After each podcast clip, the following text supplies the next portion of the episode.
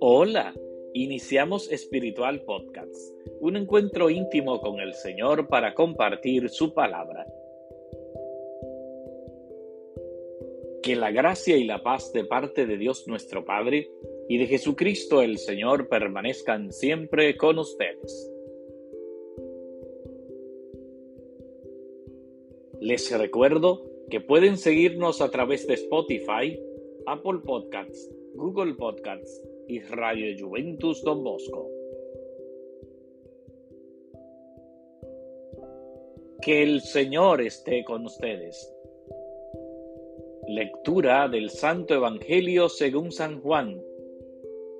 Al oscurecer, los discípulos de Jesús bajaron al lago, embarcaron y empezaron a atravesar hacia Cafarnaún. Era ya noche cerrada y todavía Jesús no los había alcanzado. Soplaba un viento fuerte y el lago se iba increspando. Había remado unos cinco o seis kilómetros cuando vieron a Jesús que se acercaba a la barca caminando sobre el lago y se asustaron. Pero él les dijo, soy yo, no teman. Querían recogerlo a bordo pero la barca tocó tierra enseguida, en el sitio a donde iban. Palabra del Señor, gloria a ti, Señor Jesús. Apreciados hermanos de Espiritual Podcast, nos encontramos ya en el sábado de la segunda semana del tiempo de Pascua de Resurrección. Y hoy la palabra de Dios nos presenta un texto muy corto, muy sencillo, pero al mismo tiempo donde nos manifiesta cómo Jesús trata a sus discípulos y cómo ellos pueden ver la presencia de Dios en él. Se habían embarcado y se hizo de noche. Y había un viento muy fuerte. En un momento determinado, Jesús aparece caminando sobre el lago. Los discípulos se asustan, piensan que quizás sea un fantasma. Jesús dice, soy yo, no teman. Donde está Cristo, no hay que temer.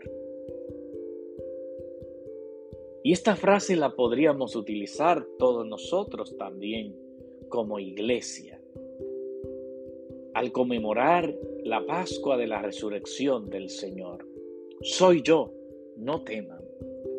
Estamos siguiendo a Cristo resucitado y así nuestra vida debe manifestar la valentía, el entusiasmo, la paz, la alegría, porque contamos con alguien que nos representa ante Dios Padre. Al final del texto ya estaban llegando a tierra y Jesús no tuvo que subir a la barca. Pero Jesús caminaba con ellos. Asimismo, Jesús camina con todos nosotros, con todos los hombres y mujeres de buena voluntad, con todos aquellos que abren su corazón para que Él habite. Hoy la iglesia necesita que todos nosotros, a la luz de Cristo resucitado, nos comprometamos para seguir construyendo un mundo mejor, para seguir acercando a más hermanos y hermanas a la fe, para seguir compartiendo la gran alegría de ser cristianos. Que el Señor esté con ustedes y que la bendición de Dios Todopoderoso, Padre, Hijo y Espíritu Santo, descienda sobre ustedes y permanezca para siempre. Amén.